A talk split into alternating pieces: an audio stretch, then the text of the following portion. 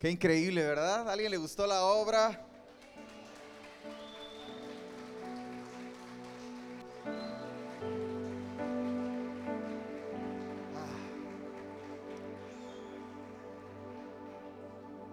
Quiero compartir algo con ustedes que está en mi corazón para este día en especial. Es verdad que estos tiempos están mucho más adelante de los de Jesús. Ni qué decir del profeta del que quiero hablar en esta noche. Pero creo que aunque están lejos el uno del otro en cuanto a años, no lo están en cuanto a condición. Los días del pasaje que quiero leerte se parecen mucho a nuestros días. Aunque, como dije hace un instante, hay muchos, muchos, muchos años entre uno, en lo que, entre lo que voy a leerte y nuestros días, la realidad es que todavía se siguen pareciendo. Por eso creo que el mensaje de Jesús es relevante y trascendente para todas las generaciones. Lo fue para su tiempo y lo es para nuestros días, lo es para nuestro momento. Y quiero leerte un pasaje que llamó mi atención. Y está en el libro del profeta Isaías, en el capítulo 9, el versos 1 y 2.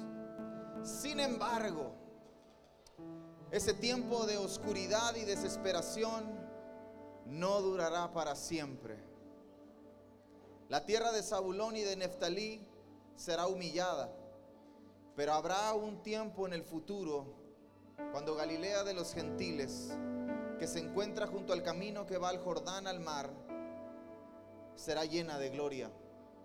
El pueblo que camina en oscuridad verá una gran luz. Para aquellos que viven en una tierra de densa oscuridad, brillará una luz. No me dejarás mentir, pero estos dos últimos años han sido complicados. Muchos hemos sufrido. Muchos hemos pasado momentos difíciles. Muchos hemos querido abandonar. Muchos hemos querido tirar la toalla. Muchos hemos querido renunciar. Algunos hemos perdido familia. Otros han perdido trabajo. Muchos más han perdido estabilidad y sobre todas las cosas confianza. Muchos viven con temor, muchos viven con incierto, con incertidumbre de lo que sucederá más adelante. Por eso creo que los días no son tan diferentes. Los días del profeta eran complicados. Los días que rodeaban a la historia que acabo de leerte eran días complicados. No eran días sencillos. Eran días donde una de las cosas más importantes que estaba sucediendo es que la nación no tenía rey. Y como la nación no tenía rey, no sabía hacia dónde caminar, no sabía qué dirección tomar, no sabía qué decisiones tomar. Muchos estaban queriendo ocupar el lugar, pero nadie lo hacía bien. Eso obviamente hacía que las familias, los trabajos, la economía, la salud se viera comprometida. Entonces esos días no se, se parecen mucho a estos días. Y aunque el pasaje que acabo de leerte, Isaías capítulo 9, habla acerca del nacimiento del Mesías, es un anuncio por lo menos 600 años antes de la estrella de Belén. 600 años antes de que la tierra disfrutara del ser humano más extraordinario que ha caminado sobre ella. Por eso sigo creyendo que el mensaje de Jesús es relevante y trascendente para nosotros. Estoy seguro que lo complicado de estos días nos han hecho reflexionar a más de uno. Quizás has tenido la oportunidad de sentarte en casa, mirar a tu familia. Probablemente hace unas noches estaban todos reunidos y pensamientos comenzaron a venir a sus mentes, pensamientos sobre la familia, pensamientos sobre tu tiempo, reflexiones sobre tus prioridades, reflexiones incluso algunos más arriesgadas hacia su salud. Pero todas esas reflexiones son buenas. Todas esas cosas que pensamos hacia afuera son buenas. Pero hoy quiero que tú y yo podamos comprender lo extraordinario que es prender una luz. Cuando caminamos a oscuras, es probable que cometamos errores. Cuando tú y yo caminamos a oscuras, es probable que nos desviemos. Cuando tú y yo caminamos a oscuras, es casi 100% seguro que choquemos contra algo. Y muchos de nosotros estamos así, caminando a oscuras. Los días en nuestro exterior están a oscuras. Los días en nuestro exterior están complicados, pero también está nuestro interior así. Y lo único que tú y yo necesitamos es prender una luz. Pero eso puede ser complicado. Por eso no todos prenden la luz. Porque en oscuras también podemos ocultarnos. A oscuras podemos tapar algunas cosas que no queremos que nadie vea. A oscuras podemos ocultar lo que no nos gusta de nosotros, lo que no nos gusta de alguien más. A oscuras podemos ocultar lo que no queremos que nadie sepa. Y cuando la luz se enciende, se puede ver todo. Y aunque el mensaje de Isaías es hermoso, es un anuncio hermoso, es una buena noticia, que estoy seguro que si a ti te dan una mala noticia probablemente lo sufras, pero si te dan una buena noticia, algo de alegría va a causar a tu corazón. Y aunque el mensaje del profeta Isaías es una buena noticia, estoy seguro que cuando la nación lo escuchó, lo primero que pensó fue, ahora sabrán quién soy en realidad. Cuando el profeta dice, el pueblo que caminaba en una densa oscuridad, le vendrá luz, dos cosas suceden en su corazón. Alegría porque las cosas se van a corregir y preocupación porque ahora tendrá que corregir. Nuestra reflexión puede ser o no puede ser solo hacia afuera. Muchos de nosotros solamente consideramos los errores de los demás. Muchos de nosotros solo consideramos la necesidad de luz que hay en alguien más. Muchos de nosotros solo consideramos la necesidad de amor, de afecto, de comprensión, de apoyo que alguien más necesita. Pero este es un momento para que tú y yo reflexionemos cuánta luz nos hace falta aquí adentro. La luz tiene capacidades hermosas, asombrosas. Es algo bellísimo. Si tú eres curioso, probablemente has intentado alguna vez el experimento de un vaso con agua y hacer pasar luz a través de ella. Quizá también, si eres curioso, has intentado con una lupa iniciar fuego. O a lo mejor hiciste sombras en una pared.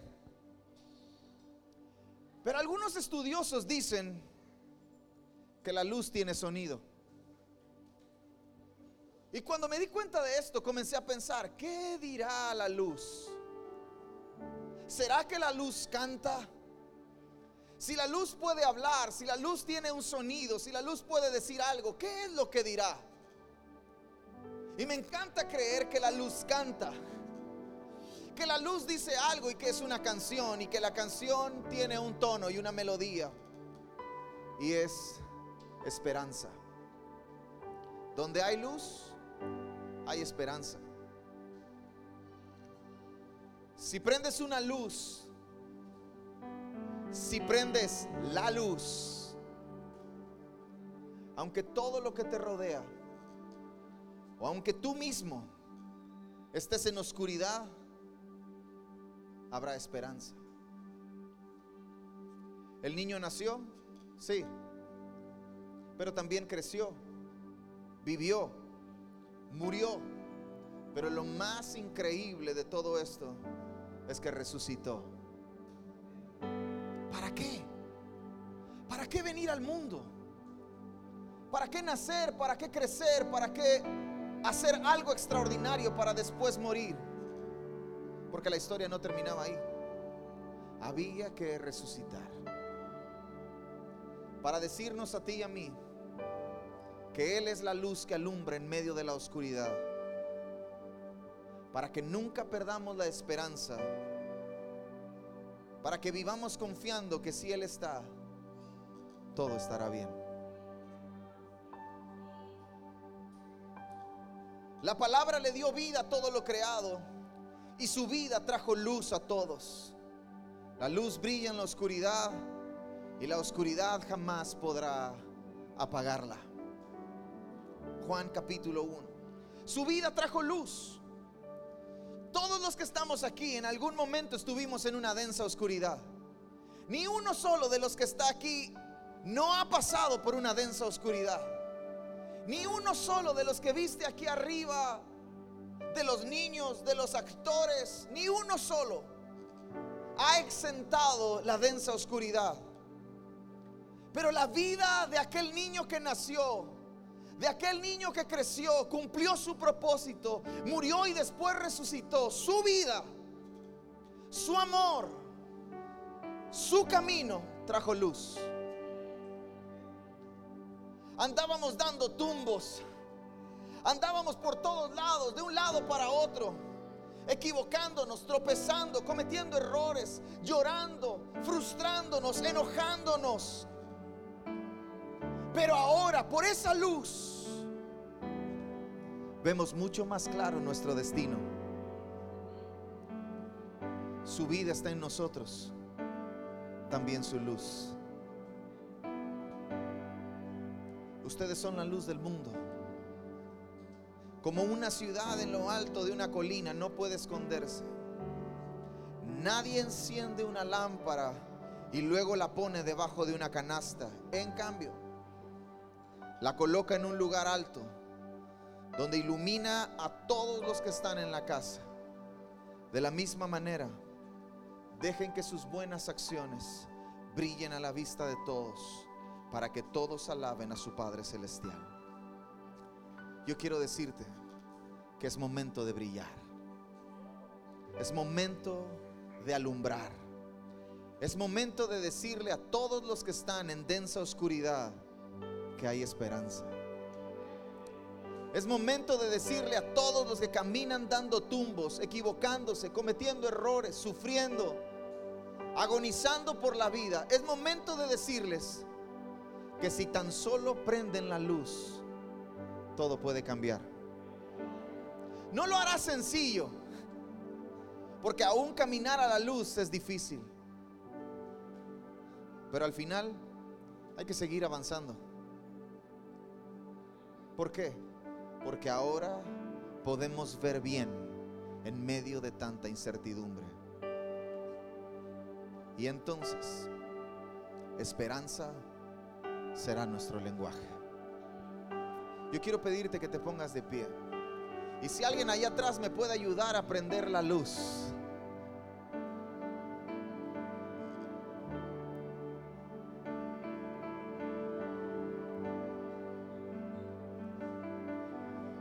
Porque con el reflector hacia mí era difícil verlos. Pero ahora con luz les puedo ver. Y yo quiero pedirte que cierres tus ojos un momento. Que no te distraigas.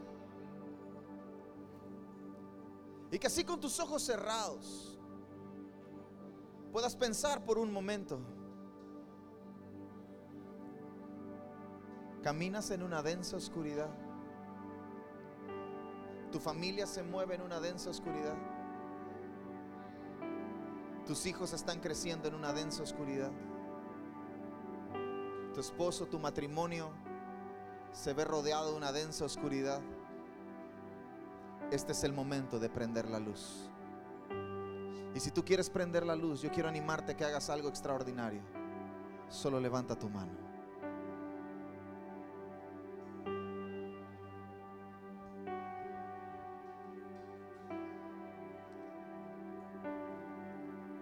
quiero que le digas conmigo, Señor, esta noche yo quiero prender la luz. Quiero caminar a la luz, ya no más en una densa oscuridad. Porque si tú estás, todo estará bien. Gracias por fijar tus ojos en mí y por amarme. Amén. Puedes darle un aplauso fuerte a Jesús.